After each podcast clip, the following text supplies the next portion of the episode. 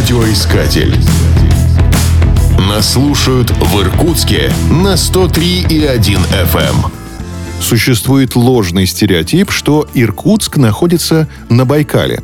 На самом деле от города до озера 66 километров. Иркутск раскинулся на берегах Ангары в месте впадения в нее притока Иркут. В 1661 году по заданию енисейского воеводы русский первопроходец Яков Пахабов основал здесь Иркутский острог. Об этом событии напоминает памятник основателям Иркутска на набережной Ангары. Возле памятника оборудована смотровая площадка. С этой точки Ангара предстает во всей своей красе и мощи. Ширина реки в этом месте превышает 400 метров. Чудо, но вода не замерзает даже в лютые морозы. Сибири это редкий случай, когда в январе можно покататься на лодке. В Иркутске это реально. Ангара в этом месте не покрывается льдом никогда, даже если на дворе минус 40.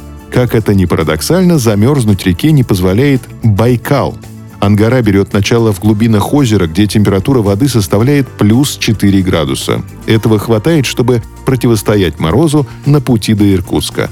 При этом сам Байкал покрыт толстым слоем льда. Лишь растеряв в городе тепло, за Иркутском река покрывается ледяным панцирем.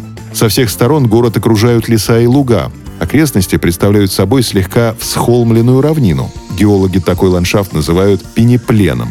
В городе имеется множество скверов и парков, среди которых реликтовая Кайская роща, Плишкинский лес, парк на Синюшней горе.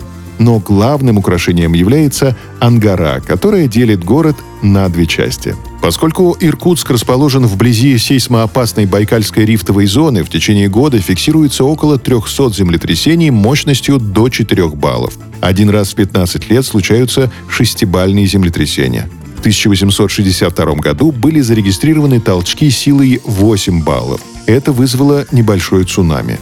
Высота волны на Ангаре тогда достигала 2 метров. В городе с церквей падали кресты и сами по себе звонили колокола. Радиоискатель. Нас слушает Россия.